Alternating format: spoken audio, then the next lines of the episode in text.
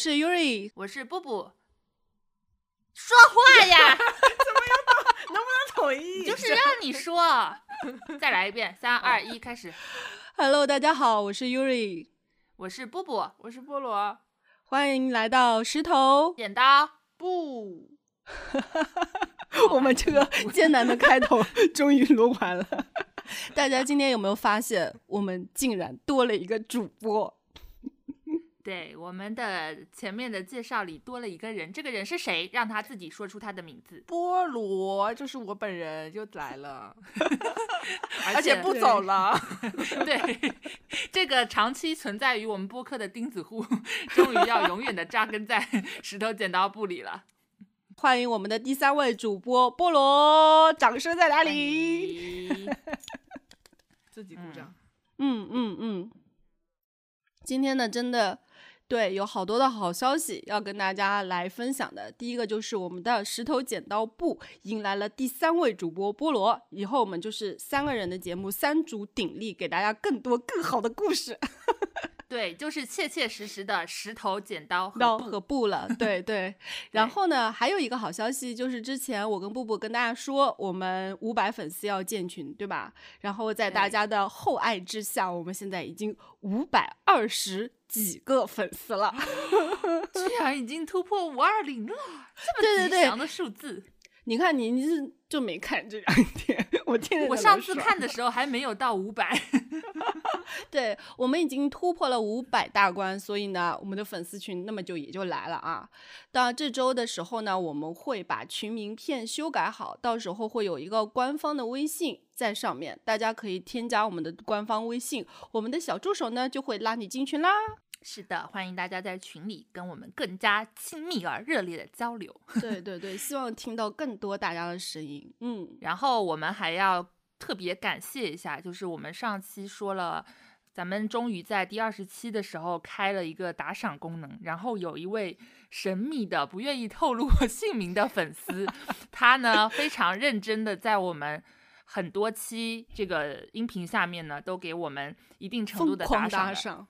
对，而且这个粉丝也是之前有跟我们来交流过，他对我们节目的很多感受啊、体会，我觉得这真的是一位非常用心和热爱我们节目的粉丝，在这里呢向他表示非常隆重的感谢，感谢感谢，真的非常感谢大家的厚爱。我们石头剪刀布有今天的粉丝群，对吧？然后有我们官方的微信，真的是跟大家的厚爱分不开的。嗯，对。我们现在三个人已经在屏幕前流下了激动的泪水，是吗？所以啊，今天菠萝第一期来，我们又要走我们以前的那个搞笑女路线。对，我们今天就是要聊一个非常非常有意思的话题。嗯，其实这个东西就是我觉得是那种。你午夜做起嘛，你难免会想说有些事情想起来想扇自己两个巴掌，对不对？然后我就是在想哦，有一些事情真的是就是属于你要死之前，我都希望说孟婆给我一碗汤，就是这些事，对，全部要忘掉。就是有一些尴尬到抠脚的糗事，想要跟大家来分享一下。嗯嗯，我相信这个你肯定特别多。我没有，也没有啦。我的人生还是比较文雅的，没有那么多，对，没有那么多糗事吧。嗯嗯，然后最近刚好我也身体出现了一些小毛病嘛，然后打算去医院检查检查。然后呢，那天在想这个选题的时候，我就忽然想起，在菠萝的提醒下，想到了我曾经 非常糗的一件事。这件事我记得我那时候还在知乎上面回答过，然后成为一个非常高赞的回答，有无数的人嘲笑过我的这个经历。那是什么？我今天就来跟播客的各位听众们分享一下。几万网友围观过的一个 糗事经历是吧？对，还记得。那是一个冬天，就是反正是我刚刚毕业出社会工作的段日子，那时候还租在一个比较小的单间，是那种公用的厕所。然后我还记得那个时候是冬天，我就急急的冲进那个公用厕所去，想洗一个快速的澡。然后呢，在洗澡的时候就胡乱的搓磨我的肉体时，就发现，诶，我原本那平坦精致的右下腹摸到了一个，呃，不对，左下腹摸到了一个隆起的包块，然后那个包块呢，摁上去还有点硬硬的，就是不是那种很柔软、很 soft 可以移动的。然后凭借我之前看过的一些危言耸听的那种癌症帖子，他都说那种如果是一些恶性的肿瘤包块，它就是比较质地硬，然后不不太会移动的。然后我当时就想，完了，这东西还不小，大概有一个冬枣那么大。然后我想说，这么大一个东西在我的左下腹，啊，怎么办？我我要不看看明天如果没消，我我得去医院一趟。然后。就这么忐忑的过了一个晚上，第二天。我隔着我的睡衣再一摸，我的心还是凉了半截，因为那个肿块还是在，而且它一点都没有变软或者变小，然后就想死了，大限将至，然后就 带着我的来找你了。你都已经想好你的花不有谁来继承？对对对，我我都想好我银行卡密码要不要告诉我妈，然后我就带着我的那个病历本去了医院，然后挂了一个大概是个外科吧，因为我想这个东西要手术还得切了，然后就是看那个，已经默认他。是需要动手术，去看医生，然后排了半天，终于到我的号，然后进去，医生就说我怎么了，我就跟他说我左下腹有个包块。非常凝重，然后医生也听了以后神色一肃，然后他就让我躺到那个诊疗床上给我按了一下，然后就皱眉头在那边摸着，嗯，确实有一个包，然后说你要这个你要先去拍一个 B 超检查一下，然后我想，嗯，确实这个在在这个诊断学上说是要有这个影像支持，对，然后我就预约了 B 超。后来隔天就去照了，照 B 超的时候呢，我就记得那个护士她，你可以跟她有所交流的嘛。然后她在挤那个东西在你身上，拿那个探头在照的时候，我就小心翼翼的问她说，就是我这个东西会不会很严重啊？就是护士姐姐，然后 她就皱着个眉，隔着口罩，她就左弄弄右弄弄，然后划了半天，然后就说，你这个我不好说，具体的你还是让医生跟你讲吧。我就哇塞，护士都这么说。当时听到 不是当时听到这个话，我觉得其实还是有点毛的。因为后来我体检的时候，如果说没啥，比如说查那个乳腺结节，他就说他会说没事啊。对对对，然后他他当时是跟我说你这个让医生跟你讲吧，然后我就啊完了，疑难杂症。对我真的出来，我就给我妈打个电话，我说我 今天去 去查了一个包块，然后我不知道是什么，然后护士也不跟我说，让我去跟医生讲，然后我妈就说先不要慌，你就先去看医生怎么样再说吧。然后我就带着那个 B 超的图像回去找了医生，然后我记得当时那确实还是个专家，因为边上还围了一些老弱病残这种，然后我跟他说医生这是我的报告，然后他看了半天。结果你知道他说什么？他说了一句话让我终身难忘。嗯，他说啥？他说：“你这个没什么，你这个就是一坨屎。”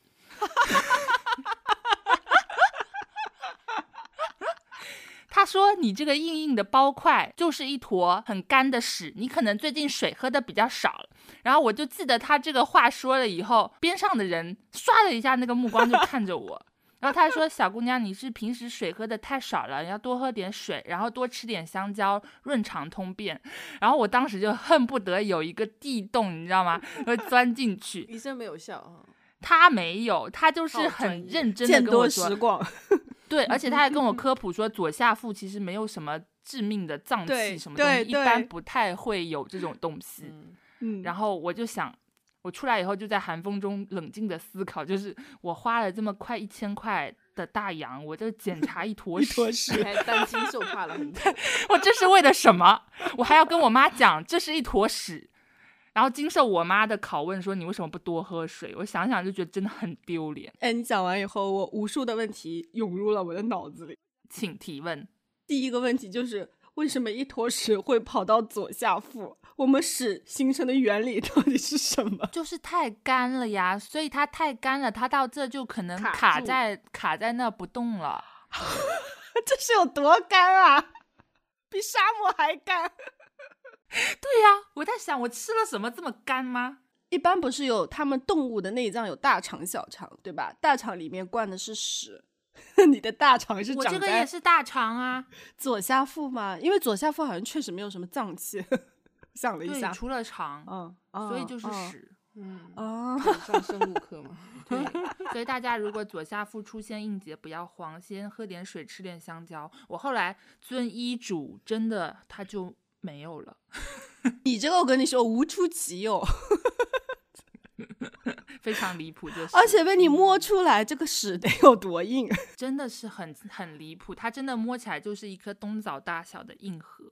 而且我觉得跟你是 A 型血有关系，我觉得你就很爱担心，稍微有一点哪儿不舒服，就觉得我可能是个生一场大病，我完蛋了，然后就担惊受怕。虽然我承认我真的很爱担心，跟我妈一样，我妈也 A 嗯型血，但是你在你的肚子上摸到一个硬块，你不担心吗？对，我觉得这个是要什么什么型血，我 O 型血我也担心，你居然是 O 型血，你这么龟毛，居然是 O 型血。我哪里龟毛？完了要吵起来了。好，我讲完我的了。菠萝来，我们的新主播给大家一个 color CC，因为我前两天，我前两天还刚接到一个电话，你们知道有个电话是九六幺幺零吗？不知道我没接过从来没有接过啊。诈骗电话吗？九六幺幺零就是那预防诈骗的警察叔叔的电话。反诈骗，我知道你要讲什么了。对我前两天刚接过，然后接起来就是跟我说要跟我教育一下，说最近有哪些新的诈骗的套路，然后要告诉我，然后还会有互动说，呃，如果有人冒充警察的身份给你打电话，然后说收什么收到违法的包裹，你应该怎么做之类的这种。然后像九六幺幺零，我是经常会接到。为什么经常打给你呢？我们怎么没有呢？让他自己说。这个事情大概就是因为从多年前开始讲起。多年前我办的第一张信用卡，当时额度非常少，额度就只有一千块钱。然后当时我就在工作的时候吧，很忙，然后有一个电话来跟我说，说我这个信用卡额度比较低，但是现在呢有一个机会可以给我免费提额，但是呢就需要我配合一下，就是后面的操作流程。然后他的普通话也很准哦，没有什么口音哦，然后听起来也非常的像训练有素。对，训练有 素，而且他会分几步骤，非常清晰的告诉我。然后我又觉得比较忙，然后我当时是真的刚参加工作，这是我办的第一张信用卡，我是不知道信用卡提额的手续应该是怎么样的。然后我说，哎呀，有这种好事也挺好的。然后，他就说等会儿会有一个验证码发到你手机，有个短信，然后然后他就挂了电话，然后那个验证码发进来之后，他就马上又打电话给我，然后问我那个验证码是多少，然后我就把验证码就完全没有在想的就直接报给他了。我的沉默震耳欲聋。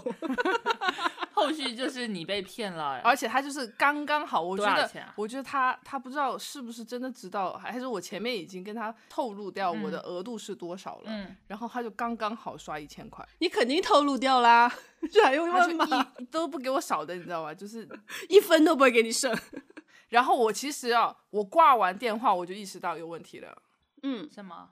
就我被骗了，然后因为他呃马上那个那个短信就进来了，短信就是说你的信用卡支付什么什么多少钱，一千块钱就出去了。那你当时采取的措施是什么？报警？报警啊！然后我就说完了，然后我就马上跟我老板讲，然后我老板就无情的嘲笑了我说，对他他同情，但是又又第一反应是无情的嘲笑。他说提额向来都是我们跟银行提，银行不会主动给你提的。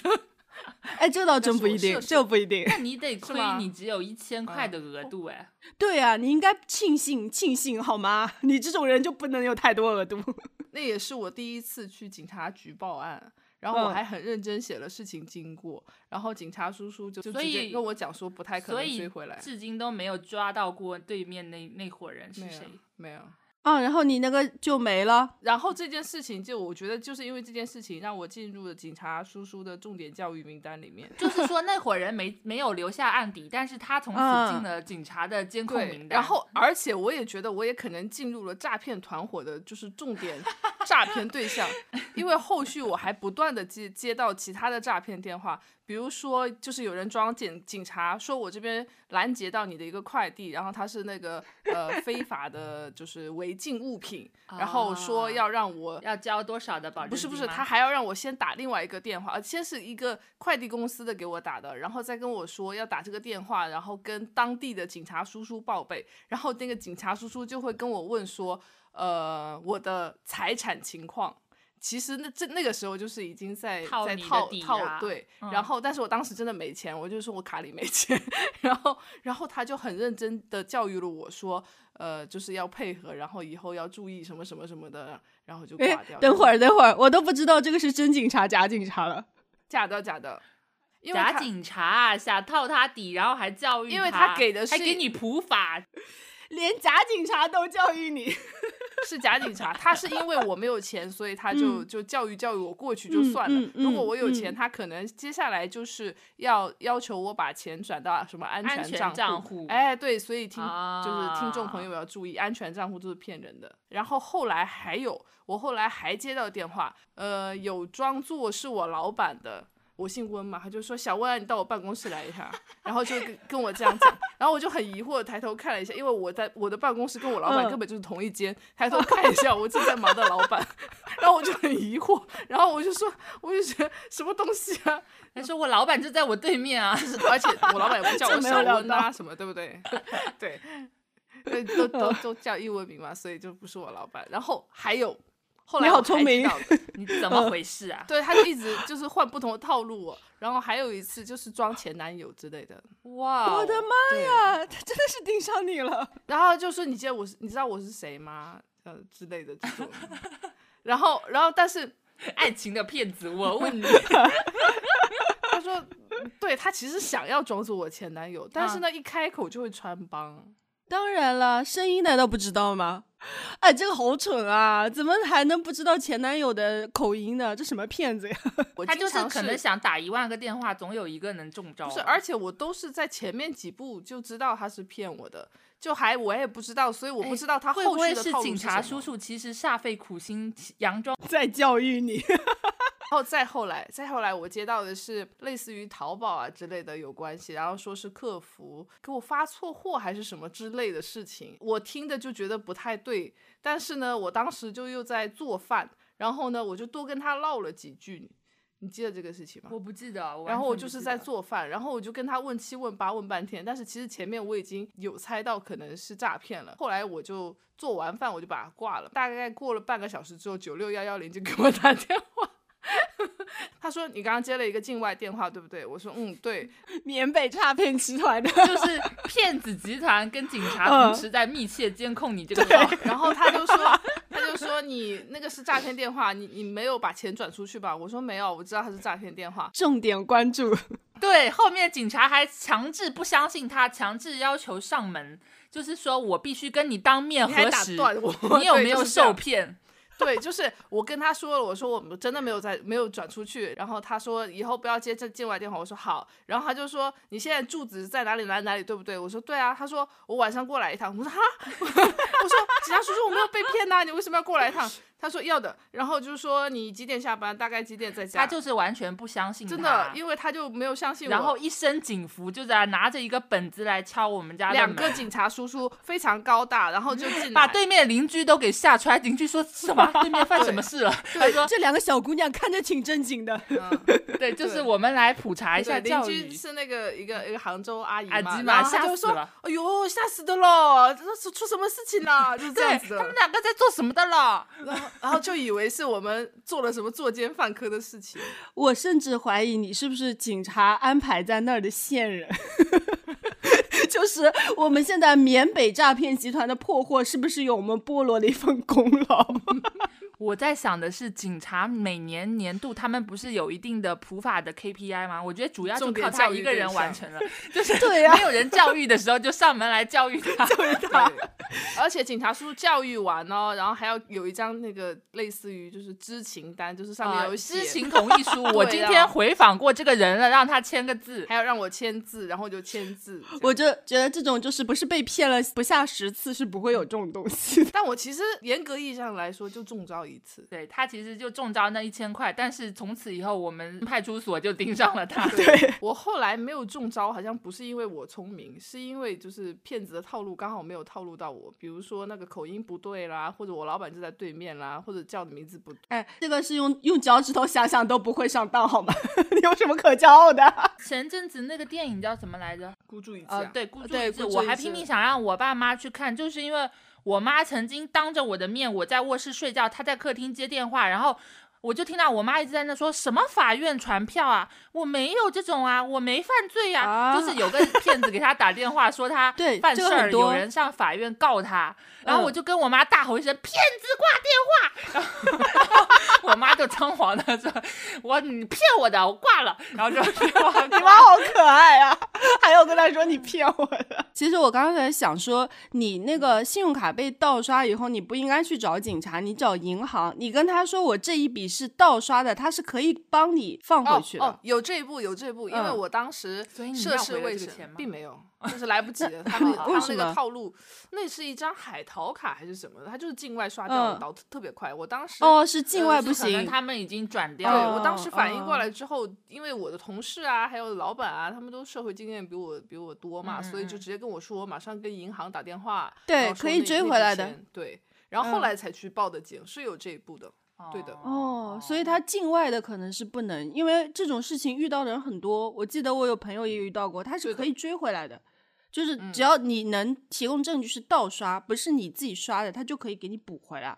但境外我就不懂了，你那太高端了，盯盯上你的太高端。我觉得我们应该给菠萝以后单独开一期，就是被诈骗的经历。我也觉得，我觉得你被骗的经历完全都可以单独讲一期。就这集盛不下你这么多故事，感觉。就是很有教育意义，对不对？是的，是的。好，那有请下一位选手 Yuri 讲。Yuri 他今天开播前信誓旦旦的跟我讲他的糗事非常的劲爆。我非常厉害，每一个都很厉害。哦，我想看没穿下半身的裙子参加了公司年会，果然是你，富婆。这个标题就很劲爆。对，就你们刚才都也讲了自己在职场菜鸟期的事情嘛，这件其实也是我在职场菜鸟期遇到的一件最最最最囧的事情。那是新员工的第一年啊，然后呢，我们就要去参加年会。你们也知道，众所周知，新员工到年会就是要被当猴耍的，比如说敬酒啊、跳舞啊、唱歌啊，我们没有哎，我们还是很厚爱新员工的，不是这样吗？难道只有我们这样吗？可能只有你误入了。可能是不是啊？这种新员工就会被叫去表演节目这种。你们也会吗？啊这倒是啊会对这倒是会。然后呢，新员工那段时间呢，我又工作特别特别忙啊，就是被职场就是 PUA 的那种，天天做不完事情。那天晚上去年会前呢，呃，我们是有个节目的，就是说我们要换好衣服去。那个年会现场为节目做准备，反正也是很简单衣服，就是一件卫衣上衣。那时候是冬啊？跳舞啊，跳舞 对。然后那时候 年会嘛，就冬天嘛，对吧？冬天的时候，女孩子不是会穿那种就是打底裤，然后外面套个裙子啊什么的，你们应该也会这样吧？度是啊很热门的。嗯对对对，就大概十来年前，这个是非常热门的。然后你们也知道，就像我这种脑子，我其实是经常忘记穿下面的短裙或者短裤的，就直接穿了个啊打底袜你经常。裸奔吗？为什么我们共事的时候我没有见过这种奇异的景象？不是、啊，因为会穿穿先穿那个打底的袜子嘛，打底的裤子，啊对吧？但是呢，啊就是冬天会再穿一个小裙子嘛，那我就经常忘记小裙子那一步。你可能要去检查一下阿兹海默，正常人都不会忘记吧？然后那天又特别的忙乱，我就换好那个表演的衣服，上半身衣服换掉以后呢，我就忘记了穿那个小裙子，就穿了个大衣就走了。很容易这样，我觉得很容易啊，你们都不会吗？哦，如果穿大衣，可能里面相对还好，但是你不会觉得下身空空的吗？不会，因为那个小裙子完全是个装饰啊，我里面有两层袜子呢，就不是那种夏天，你知道吗？但是呢，尴尬的事情就发生在了年会的现场。就我当我脱掉大衣的时候，惊奇的发现自己下半身没有穿裙子，也没有穿裤子，那不是像只牛蛙一样吗？真的很帅，就是连裤袜，你知道吗？好可怕，想到就想死。然后那天我还被我的领导拉去给所有的董事长、总经理、大领导敬了一圈儿酒。不是，大领导等等等等一下那你那你上半身穿的是一件卫衣，对，下半身是是长的还是短的？短的，下半身是牛啊。好可怕！他也不能拽长一点，哎，对不对？你领导真的不会觉得这样看起来很变态吗？我觉得可能是领导是一个直男，他没有觉得我这样穿有什么问题，但我真的非常尴尬。然后去敬酒的时候，其实好几个领导就看到我说：“哦哦，这是你们部门的小陈是吧？哦，很有个性，很有个性。很有个性。人家尊尊重他的穿衣自由，你知道对，吗？现在想小姑娘现在穿的这么暴露啊。他们这因为现在其实也有很多人就是不是穿个瑜伽裤就出去了嘛，啊，上面对对对，是短。其实我也不太能理解现在这种瑜伽裤外穿。嗯嗯，然后其实我那个比瑜伽裤还要尴尬一些，因为它就是个打底的 袜子。哦，这个高光时刻就出现在最后上台表演的时候。你要穿成这样上台表哎，演，所以所以你的同伴都有小裙子，只有你是只牛蛙。然后我那些朋友，就是那些同事，还跟我开玩笑说：“哎呀，你真的是个心机哥，我们没有看出来，竟然在年会现场做这么劲爆的事情。对，博出位，博眼球。你的打底裤是黑的还是肉色的？”呃没没，那那不是肉色，肉色的可能早早就被送到神经病医院去了。肉色 肉色的更可怕。黑黑黑灰吧，黑灰色的。啊啊然后那个舞蹈不是还要转圈圈？我真的哇哦，那不就是台上穿了的一个打底裤，在那转圈圈。作为一个 RNFP，我你我真的当时真的是你有没有当场从那个公司离职啊？就是年会奖金也不要了，就是 这种老板我不干了。脸都丢了，钱还是要的吧？那你可以把脸遮起来呀。那不是那个知名笑话说，你从浴室着火跑出来，你要先遮哪？就是遮脸呐、那你只要找个道具遮脸呐、你真的说对了，因为当时的道具好像是两个花儿还是什么，反正我就是一直把它放在我的聪明，然后转过去，我就把它放在我的屁股后面。啊，屁股开花。所以那场那场年会，我真的是终身难忘，就是脸真的是青一阵你，是没有一点时间回家套个裙是吧？没有，因为那个年会是公司大巴把我们送过去的酒，店，就类似于这种酒店。然后我的那个裙子可能就被忘在厕所，员要个围裙啊，围上去啊，我就就跟那个小沈阳一样啊。对，围一个苏格兰围裙，厉不厉害？你们就说厉不厉害？厉害。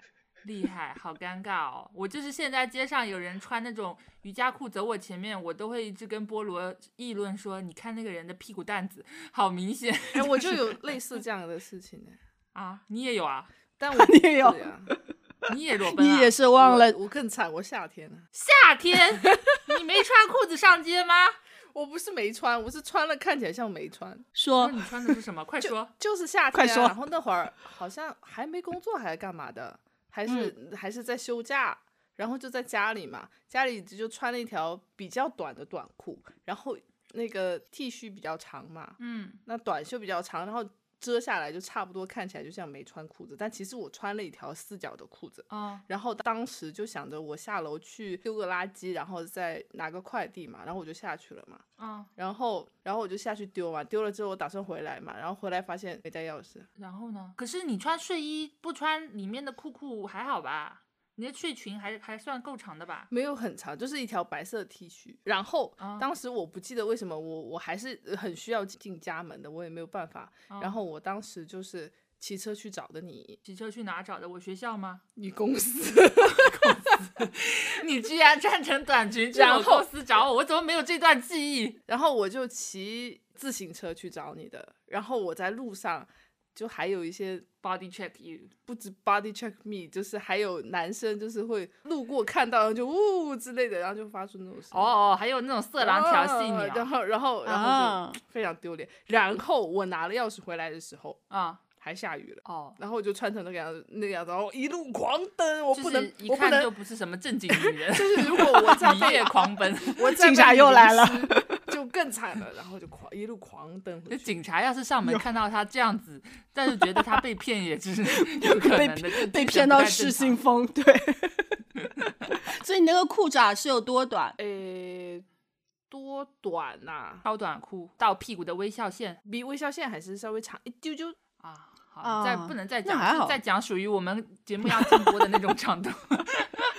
那那现在还是有很多人穿这样的裤子的，就只是你不能接受。我没有你们两个这么变态的经历，但是 谁我变态啊我我跟裤子的 有关经历，我会在冬天喜欢穿秋裤嘛。然后那个时候我还在学校当老师，我记得有一天我上去找我们那个总务报销一个东西，我有时候上厕所上的急，我会忘记拉前面的拉链，就天安门没关。啊，然这我常做。对，那天没关，然后没关，可能吃太饱，那个唯一上面系着的扣子也崩开了，就等于说我那个裤子 从扣子到天安门都是一个 V 字拉开，然后我完全没有意识。然后我那天还跟人家站在那边跟总务唠了半天，我就觉得总务那天一直看我的眼神就是怪怪的，就要欲言言又又止止，但是又没有说什么。然后我就想这个老色批，然后 然后结果等我 回到办公室的时候，然后我就觉得坐下去的时候，觉得怎么好像腰围特别松泛，然后低头一看，你知道我那次还穿的是一条红色的棉裤，就是红色的秋裤，大红色哦，然后然后那个红色秋裤就直接。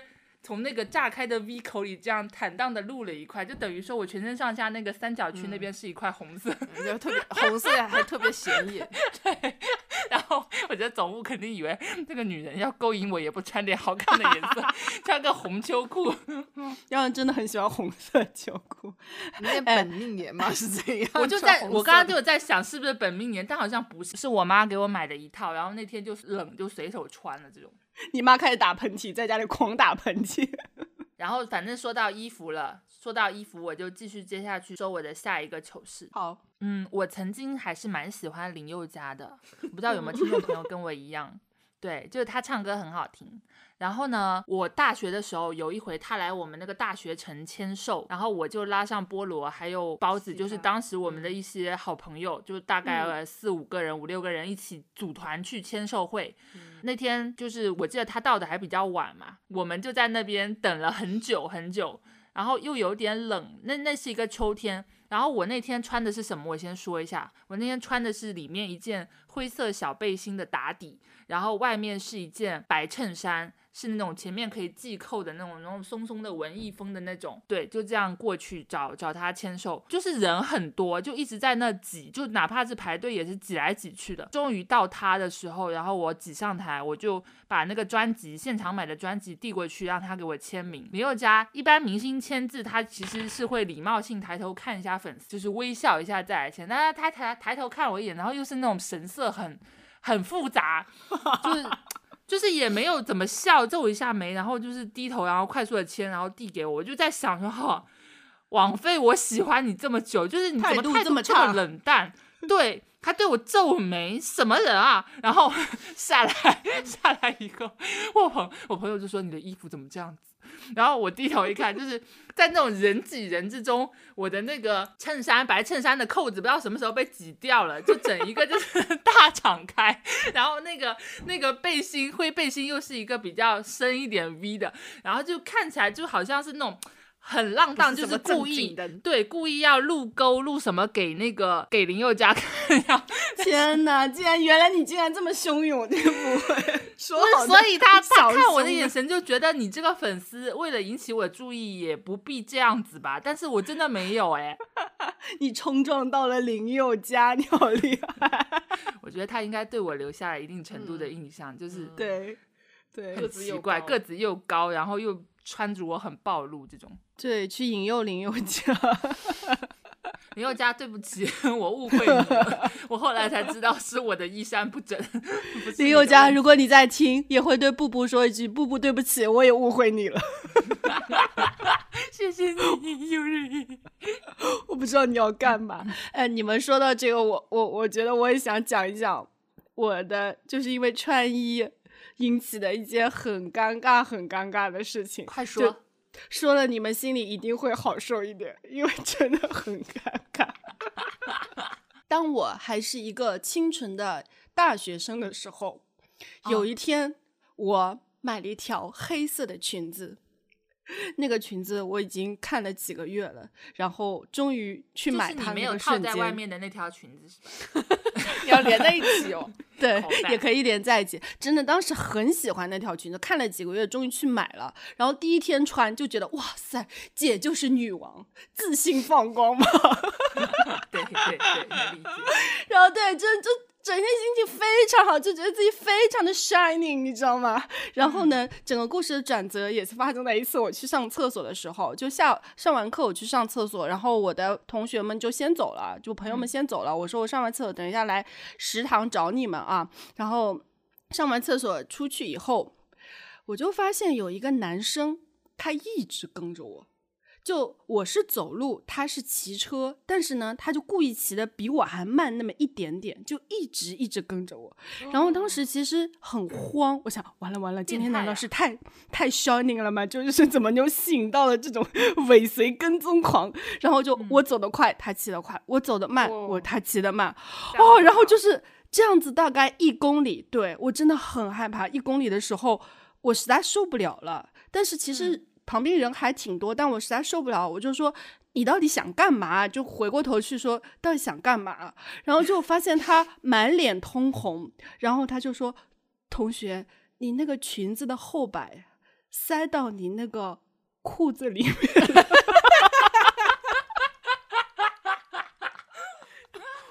他说：“我的吗竟然是个好心人啊！对，他说我一直想跟你说，但是你好像一直想比我走得快一点，永远追不不上。然后你们想象一下，我当时的脸 就从煞白变成了猪肝色，就跟他说。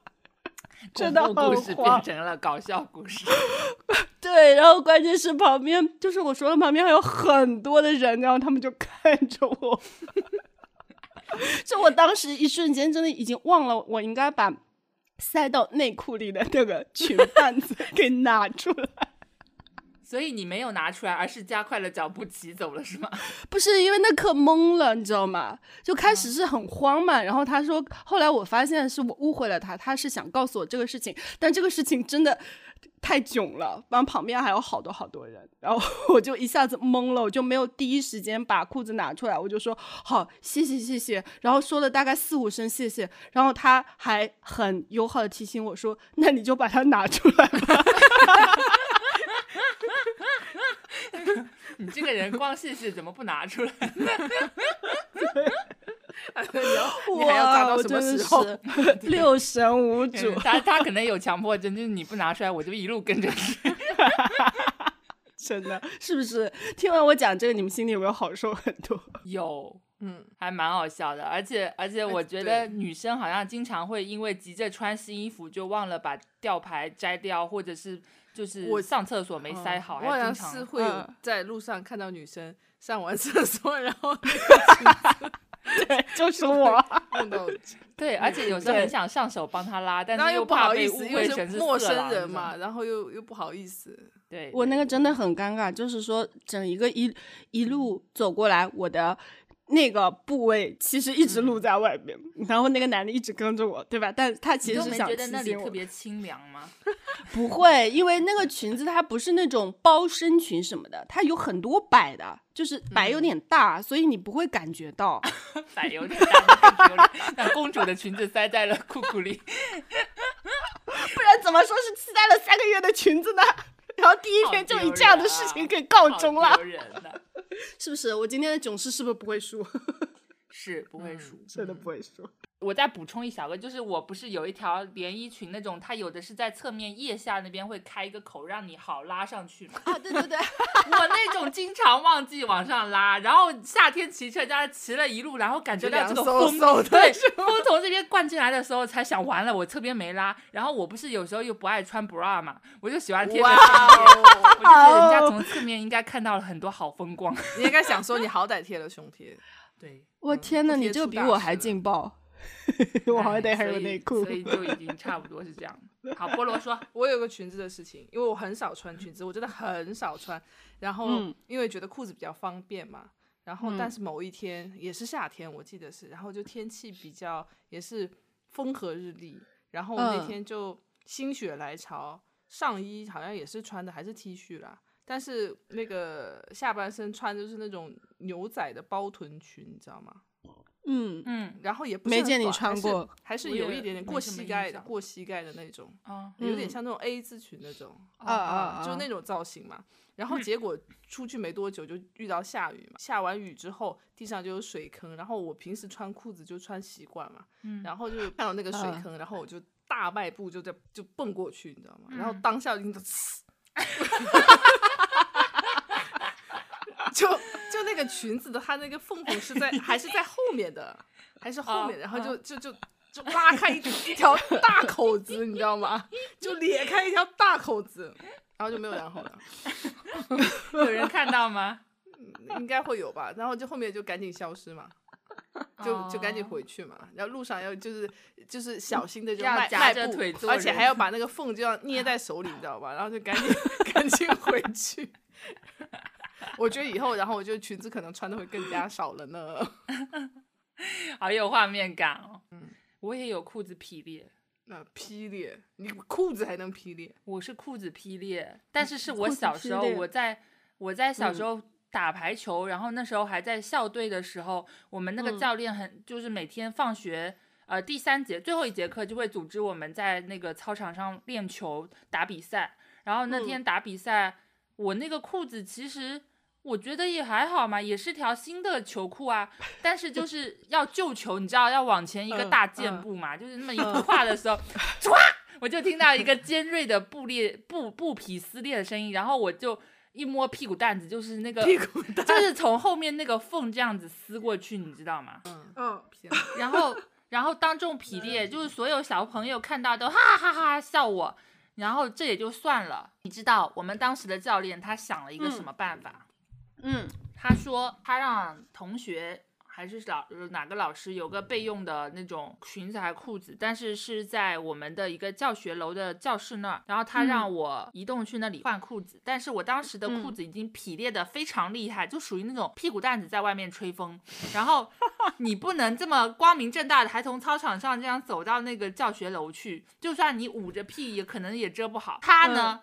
安排了我们其他的队友将我围成了一个圈，然后用一个法阵的形式，这样我护着我慢慢慢慢这样移动过去，从操场以一个法阵的形式移到教学楼。你觉得这样不会更引人注目吗？大家就看到一个法阵，一群人围着中间一个人在移动，那就小朋友就很好奇，中间那个人到底在干嘛？他以为是这玩游这这戏，真的有必要这么兴师动众吗？所以大家就知道我的裤破在了操场上，就是众人围观，费老师故意的吧？就是这么个但凡。拿个外拿个外套给你把屁股蛋遮上也好呀。对他是个呀、男老师，他可能觉得要避嫌吧，哦他就是让女同学围着我这样过去，他这个围着你实在是阵仗有点太大了。对，非常的离谱。就说大家快来看呐、对对对，差不多就这个意思。看来我们的屁股蛋子都经历了太多。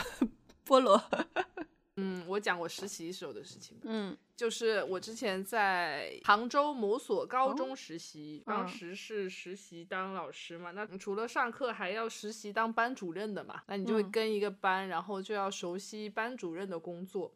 然后嗯有一天是周一，你知道周一早上要干什么？升旗，升国旗，对，全校都要升旗，然后开那个晨会，然后每个班都会那种排成队，然后就这样进场嘛。然后作为班主任，哪怕是实习班主任，你也要赶嗯紧到你的那个班级队伍后面去嘛。国旗升旗那个声音都快要响了的时候，就是国歌嗯要响的时候，然后我呢前面因为动作慢了点，还没有走到我们班后面去，然后我就在操场嗯就这样跑几步就到嘛。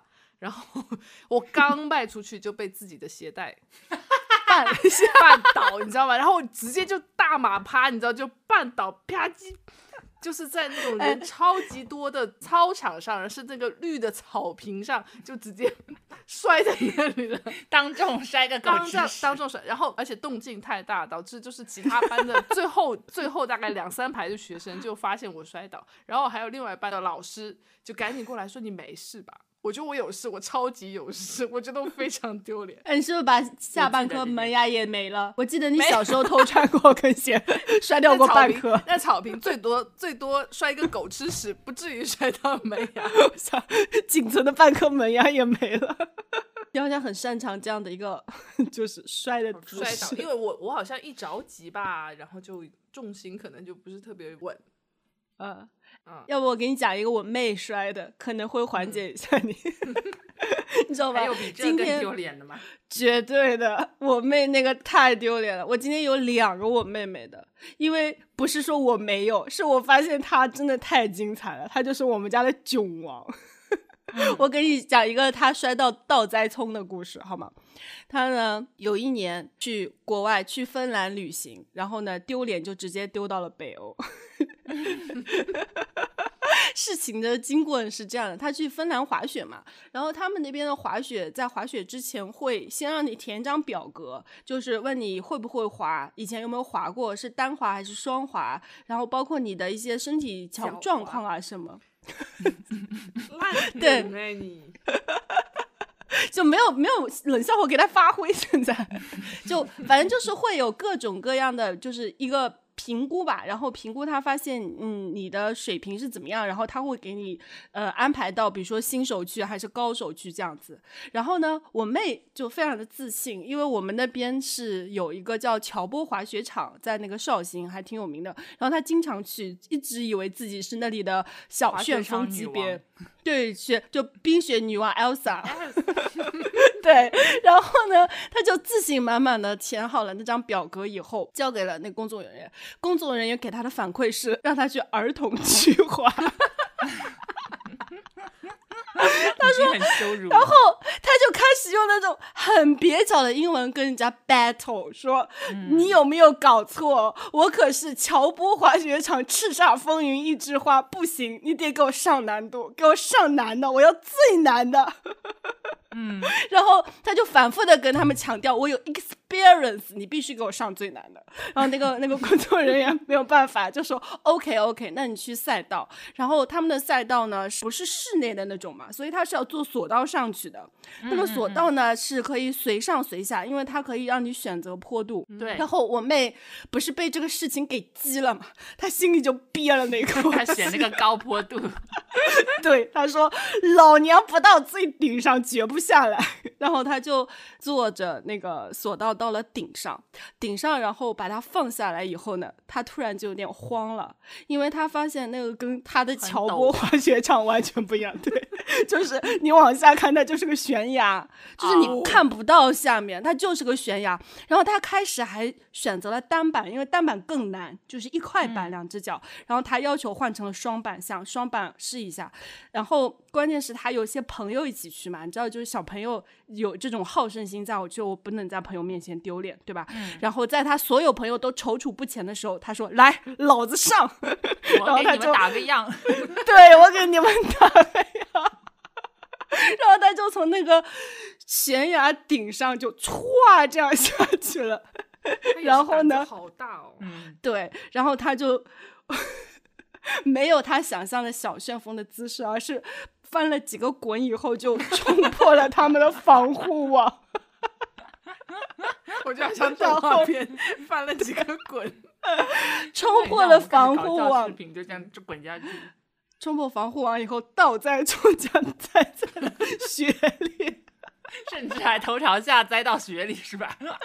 然后呢，搞笑视频，他就是一个霍比特人，他整整个人的身高是一五七，所以呢，就是你只看到两个脚丫子在上面。怎么办？所有人都赶紧去救他吗？然后不是人家是有监控的太快，人家人家是有监控视频的，然后看到监控视频呢，马马上就开着雪地摩托车把他给拔了出来，就像拔萝卜一样拔了出来。然后他跟我说，所以到后面。他这个东西还被做进了当地的滑雪场的安全教育视频里，起来记得千万不要讲中文，随便什么韩文、现在日文有、点丢脸。就斯密马塞也现在泰文也可以。千万不要讲中文。然后他还想，他说让我跟听众朋友们解释一下，就是一般的滑雪场的雪啊，不是都是压实的嘛，所以是很难发，很难就是出现种萝卜倒栽葱这种情况的。为什么它会被种在里面呢？是因为它冲破了防护栏，然后旁边的雪不是滑雪场的雪，就是。天然的雪，所以它是很松的，所以它真的是整个人倒栽葱多亏他能冲。到松的雪里吧，硬邦邦的，他头朝下，会受伤，真的安全吗？他应该没事吧？没有受伤吧？没事搞笑死就是像就种就种了个萝卜，人没事，就是丢了点脸。太丢脸了！我真的他的国外丢脸事也太多了，他可能觉得反正他为什么都选择国外去丢脸？真是。因为觉得国内丢脸的事情就是已经数不胜数，所以今天他给我讲了两个国外丢脸的，这就是其中一个。我真的是看到他他是打文字的，我真是笑到不行，就笑到抽筋，你知道吧？就是种在里面。第二个来，布布，当我说出倒栽葱的事件，你你将如何应战？哇，那我只好拿出我的丢人的救护车经历。这个事儿真 的我，我可能大脑已经自动把它屏蔽了，还是菠萝提醒我了。就是、嗯我不是跟你讲过，我三年前有一天晚上是惊恐发作嘛，就是那天嗯晚上其实是焦虑症的惊恐发作，但是因为是第一次嗯发作，症状特别的强烈，我误以为自己得了心脏病，然后我就深夜打幺二零救护车来救我。然后当时因为觉得自己快死了，然后四肢又麻痹，就不太敢乱动弹，就怕说一动我就过去了，然后就让 医护人员原封不动的把我从楼上扛下去，然后身上一件衣服都没有换。但是你知道，夏天的时候睡在自己家里，那睡衣我是不太讲求什么搭配的，我就是怎么舒服怎么来。然后呢，我的上衣可能还正常点，就是个小 T 恤，好像是个粉色，前面印着可口可乐的那种，有一点点洗旧了、洗破了的那种。嗯嗯嗯然后呢，丢脸的是那条睡裤，那个睡裤是我妈寄给我的。那个睡裤就是大妈很喜欢的那种，它是一个红底的，然后那个布料很很轻薄、很松快的那种，然后宽宽的，大概有点四角的那种，嗯，五分裤的样子。然后重点是花色很丑，对，大红色，然后上面印了一些小卡通啊，莫名其妙，但不是可爱，就是看上去有点土，有点乡土土风，就是土，很土。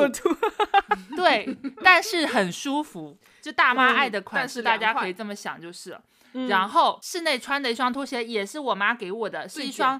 粉红色的那种最简单的拖鞋，没有任何款式，是那种交叉带，呃，是那种一个一啊个宽板带的，啊，对啊很土。然后也是土，被我穿的 也是褪了色，然后就是那整一个就是土到底，就这么上救护车，然后被拉去做去急诊那边做各种什么心超心电啊、抽血一大堆，这些事情都完了。医生隔天跟我说，你心脏没有什么问题，建议你去精神科再看一看有没有焦虑的问题。OK，我就出来买早饭，但是那时候从医院到家其实不是很远，是骑共享单车可以到的。然后我记得共享单车，我骑在路上就觉得一直有人在看我，就尤其是那种杭州的阿基玛跟那种公公，很早会起来买早餐跟锻 炼他，就很难确定你的年龄对，啊，很难去辨认我的年纪，因为你知道。一个头晚上的急救，然后头发都乱，然后人个整个人形容枯槁，然后又穿那个大花裤衩，又穿个水红色的拖鞋，看上去就很土，你知道吗？就连那种大妈都忍不住看我，我就觉得说，那里的救护人员其实也很想吐槽我的，但他们很专业，但他们很专业，就是还是治病救人为先，但是心里应该觉得这个是什么搭配，怎么那么土？不是，我真的想知道是有多土，都能惊动大妈大爷看你。我下次单独拍那条睡裤给，如果他还在的话，你应该嗯附图，这样人家才有画面感。就真的很土啊！真的，会不会吓到我们的听众？对，因为你刚才说的时候，菠萝一直在那说土就是土，就是很土。就是属于亮出照片，没有人会把它跟我这种都市丽人的形象连在一起，你知道吗？就是阿姨们才会穿的那种啦，就是大妈会穿的衣服。奶奶奶奶，我妈都不穿这种，啊，对奶奶的，不懂而且啊。可能比较是村儿里的奶奶，城市里的奶奶还潮一点儿。对，城乡结合部的奶奶会穿的那种裤子。哎，你还真是，你妈系啥你穿啥呀？他们 穿那种比较注重舒服，所以呢，这种布料虽然土，但确实真的啊很因为。它透气嗯。嗯，我也能理解了。其实也没想到，谁想到这个时间会打幺二零出去呢？对吧？而且谁想到在那个情况下，都以为自己心脏病发，还要换个衣服再让人抬下去。对呀、这这不合理，这不合理。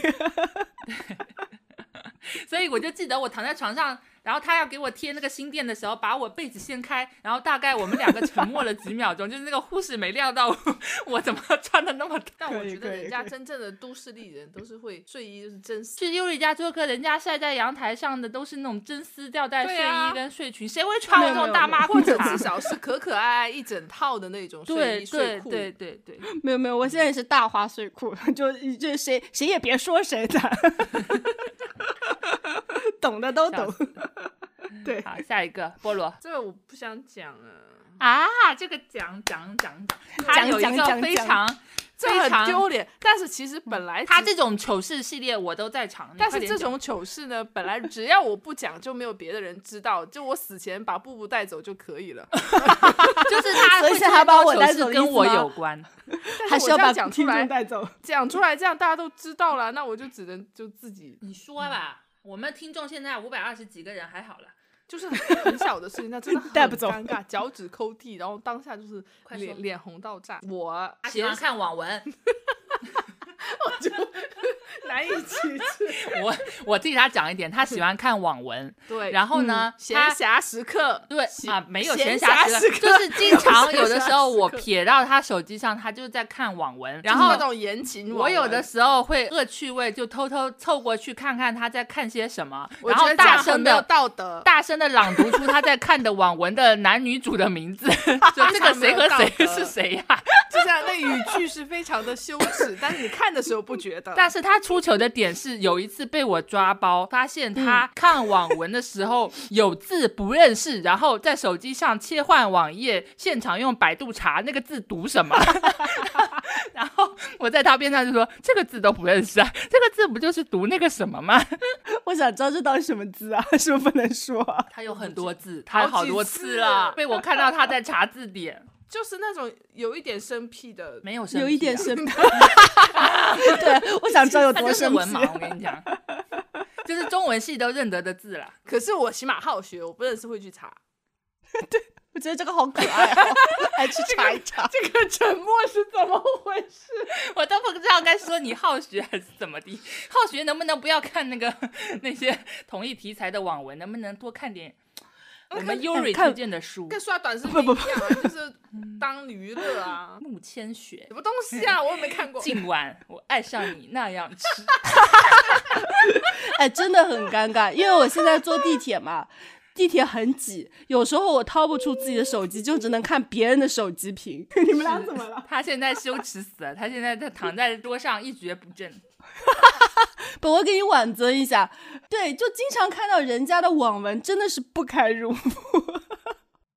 他大学里有一个室友很喜欢看那个李小冉跟钟汉良。来不及说哦，来不及说我爱你，还会摘抄一些句子在本子上，然后被菠萝看见，菠萝还把它记下来告诉我。我觉得他室友要是知道，一定很羞耻。怎么今晚我爱上你这样吃？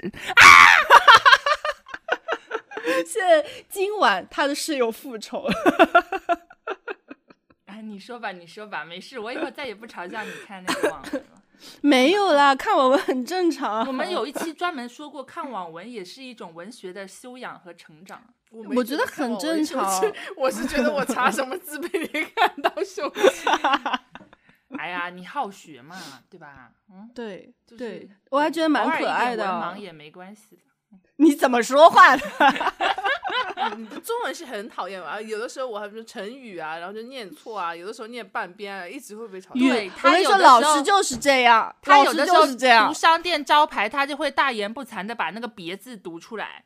那嗯天路过一家店，人家那个字是传家，传家宝的传家，他把那个传店家写成了繁体字，比较复古。他路过的时候跟我说，那个富家为什么他叫富家？老板姓富吗？我说那个字是传。忙的菠萝讲完，下面换 Yuri。有我来给你们讲一个，有文化的尤瑞碰到了一件非常囧的事情，就是在我的婚礼现场，这件事情还是今天早上骡子帮我回忆起来的。他说囧事，难道还有比那件更囧的事吗？你婚礼又没穿婚纱，只穿打底裤啊？听完你觉得可能牛蛙和就是 就不不相上下的囧吧？你们参加过婚礼，应该也知道，婚礼前面不是老是要放一些有的没的那种视频嘛，是吧？啊，你们结婚也搞这么复杂？啊，我结婚超级复杂。然后呢，那个视频还是由当年还在电视台做编导的我亲自操刀拍摄的一个视频。然后我用的是新闻联播的形式拍了 A 肉和 B 肉，嗯。大概应该知道，就是我跟骡子就相当于是罗京和那个敬一丹，就是男女主播坐在台子前面 说：“各位观众朋友们，大家好，欢迎来观看我们的婚礼新闻联播那种。”然后呢，我还找了我一个在电视台做拍摄的亲戚，让我他帮我去采 B 肉。B 肉呢，就是对各种亲朋好友的采访，这让他去采，就各种人对我们的祝福。所以那个就是以新闻联播的方式放了各种亲友给我们的祝福，你们大概理解了哈。所以呢。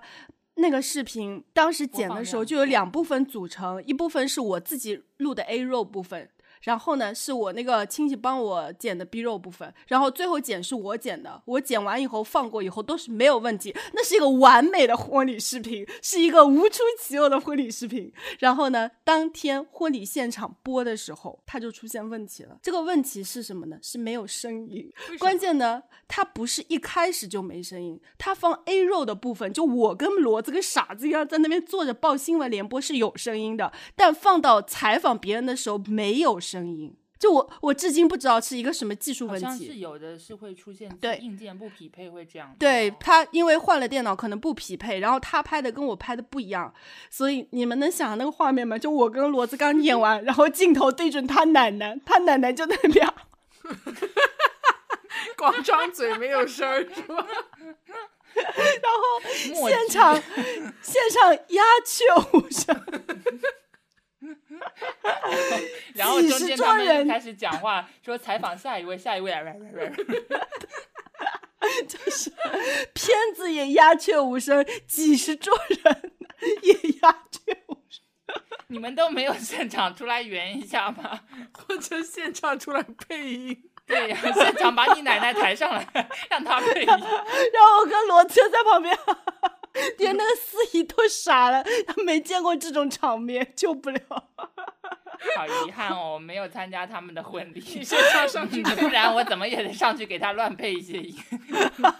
然后那视频还贼长，本来有十分钟，然后后来我妈受不了了，终于受不了，她就让那个管播放的那个时候切掉吧，切掉吧。哎，可是你们婚礼没有彩排的吗？彩排不播？有彩。排，你知道吗？他们排彩排就是只是听到可能没有采访到 B 弱的部分，他就听一下前面有声音，他就好了嘛，他就没有全放完。诊断是正常的，哦，对，来不就是及把奶奶请过去。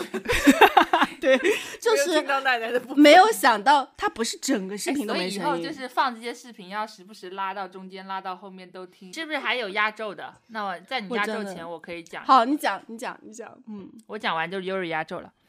我还剩最后一个小小的啦，其实又还好，但是确实那是我那天为了这个主题，我去翻了一下我历年的朋友圈，翻到一个，就是那嗯时候我还在当老师，然后那时候是那种自修课，学生在下面写作业，然后写完上来让我批挨个批改。然后我嗯是坐在讲台边上的一张桌子，学生是四嗯个大组在那，大家都知道，都上过学嘛。然后呢，我那时候其实已经蛮有近视了，但是我呃一那时候一直都很不爱戴眼镜，因为我戴眼镜戴一会儿我鼻梁会痛，然后嗯眼睛也会不舒服，所以我不戴眼镜。但是我基本上视物范围在超过个三米远，我就可能看的不是那么清晰了。嗯，然后那天在讲台上的时候，我就一直盯着地上三四大组中间地上有一有一坨东西，然后我就在想说，学生他又输掉了，怎么都不知道捡。然后那天就嗯非常的着急上火，我就一直跟同学说，我说那个谁谁谁把那个书捡起来啊。那个同学说哪个书啊？我没看到。我说就那本啊。快点捡起来。然后我就低头继续改作业，然后改改改，我抬头看，哎，怎么还没有捡？那书怎么还在地上？我更生气，更生气，我说。那谁谁谁，快点把那书捡起来！怎么书掉地上都不知道捡？然后那个那个学生就一头雾水，又在地上找老师啊，那什么啊，哪有书啊？我说就那个那个白色的，然后他就把那个东西用这种手势递向老师，这是一张纸，是一张面巾纸。我这超级近视把它看成一本书，然后我一直在那咆哮他，他就非常无奈的摇摇头，然后去丢到垃圾桶。我就觉得我被一个小学二年级的学生嘲笑，你知道吗？是可以圆的，你说是是纸面巾纸就不用剪了吗？那我当然是这么圆的，但是我心里其实觉得很丢脸，因为我一直跟学生说的是那个 书，那本书，你快点把它捡起来。他一直在强调书，对对。哎，你眼睛这么近视啊？我怎么不知道啊？我以为你不近视呢。我近视，就是我不爱戴眼镜，而且我是一只比较深，另一只比较浅，所以我不太爱戴。嗯，哎，你你说到这里，我必须要给你讲一个我舅舅的故事。我舅舅他是个红绿色盲，你知道吗？然后他色盲到啥程度？你干嘛这个时候就开始笑？笑点在哪里？红绿色盲会有很多笑笑点。对，然后你你经常买菜，你应该知道我们这边不是有那种长长的像扁蒲，叫扁蒲，你知道吗？就是味道跟葫芦差不多。不是，是长长的蒲，哎，我知道，对对，扁蒲。然后有一天早上，我妈去买菜，对蒲瓜，她就买了两根扁蒲放在篮子里啊。然后呢，正好我舅过来，然后我就说，茄子吗？不是，我就说，大姐，你一大早点灯蜡烛干嘛？蜡烛，蜡烛。然后我妈就懵了，说什么蜡烛呀？她说。那一大早不买菜，搞两堆蜡烛干嘛？然后我妈看了那个布子，心情非常复杂。但是就我就这样，甚至不是茄子是蜡烛。对，但他这样他还考出了驾照，我真的很担心。他真的看到红灯。考驾照啊？他说他说那个就他们停，他就跟着停。我听着就很离谱。举报他二舅，真的很严重，好事。没有啦，他驾驾驶非常的靠谱，没有出过事情。嗯，好，可能因为这个开车就更小心。嗯嗯，好。然后我就要上我的压轴了。好，让我们有请 Yuri 压轴。此处是不是有音乐？哎，难忘这这个是 这个压轴呢，又是我那个，就是我有一个妹妹。你今天这个参赛要取消资格，我跟你讲，你今天怎么后面两个都不是你的？不是他真的好好笑，你拉外人的早知道我也把我妈的糗事拉出来，有一 箩筐。我跟你讲，他真的很好笑，那是他丢脸丢到了日本的一件事情，就是呃，简单的讲，他在日本丢了他的行李，最后差点被带到了警察局。嗯，然后就给你们讲讲怎么回事哈。对，就是好像应该是一一七一八年的时候，然后呢，就他跟一个朋友去日本旅行嘛。然后日本他飞机到了以后呢，他想先去逛街，所以他就先去寄包裹了。日本是有很多那种自助的寄包裹的机器的啊，就是你只要投个大概五百到七百的样子，你就可以寄行李。对，可以寄存行李。他就把自己的行李寄存到了这些柜里，跟他朋友去玩了。玩好回来的时候，他来拿行李，他发现柜子里没有他的行李了。然后他当时就慌了，对，他就非常慌，然后就找那个 那边的工作人员说，然后用他仅有的词汇量跟人家描述说，My bag, my bag is missing。表妹这么破的英文，为什么整天喜欢出国？然后出国还都丢脸？就他甚至不知道行李应该用 luggage，他说 my bag，而且他用的不是 lost，是 is missing。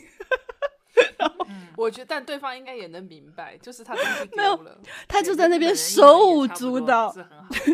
对他，然后我我妹她是非常擅长肢体语言，因为她的表达能力不行，不然我就请请她来了。她就手舞足蹈，我跟你讲说，My bag is busy，My bag is busy。然后那个人就不知道是因为真的觉得这个小姑娘着急，还是觉得她精神有问题，就把她带到了警察局，让她跟警察说。然后这个时候他说有一个好心的路人是个日本人，但是他在哈尔滨学过医，就留留过学，所以他略懂中文，就帮我妹在那边英文加中文的在那边翻译。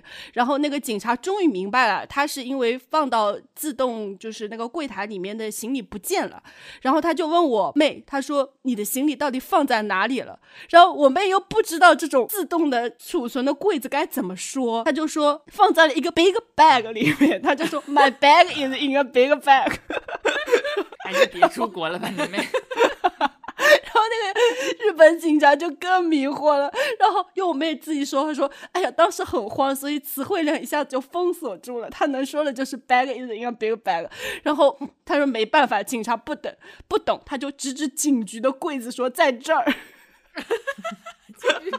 你就说，你就你的意思是我拿了你的包吗？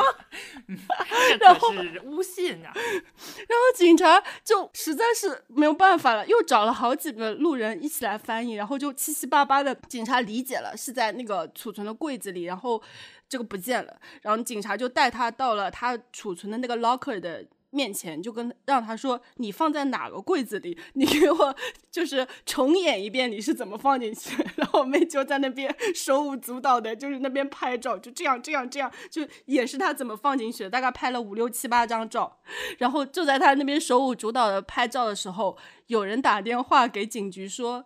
他的行李找到了，你知道到底发生了什么吗？是他放错了柜子，他那个投币的是在两个柜子中间，他投完币以后，以为用的是左边的柜子，其实要用的是右边的柜子，但他放进了左边的柜子里，但是他脑子又不太好，回去以后他又去打开了那个空柜子，所以 他发现里面没有东西，然后那个柜子是别人打开以后发现不是自己的行李，给他送到了警局。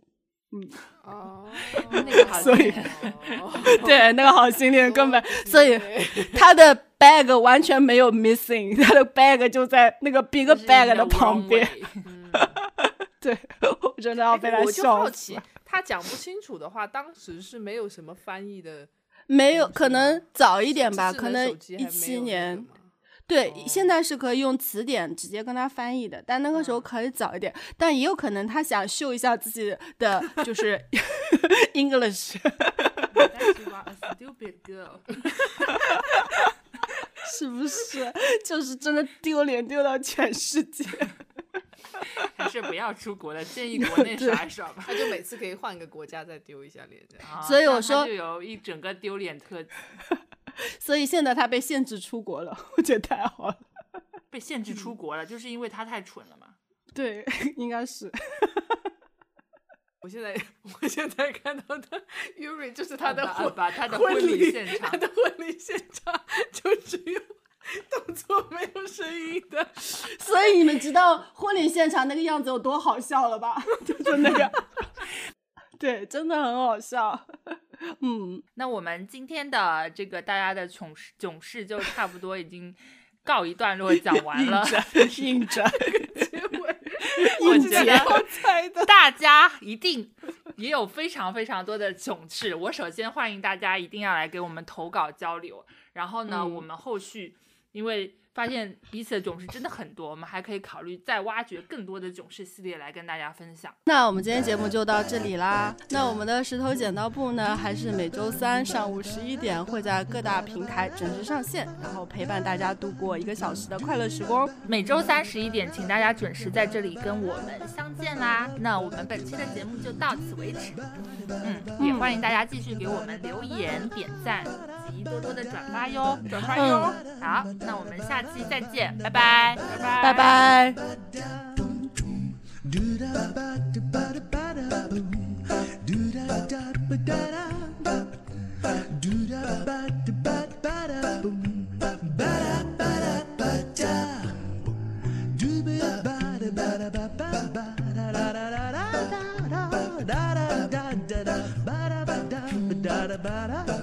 da da da da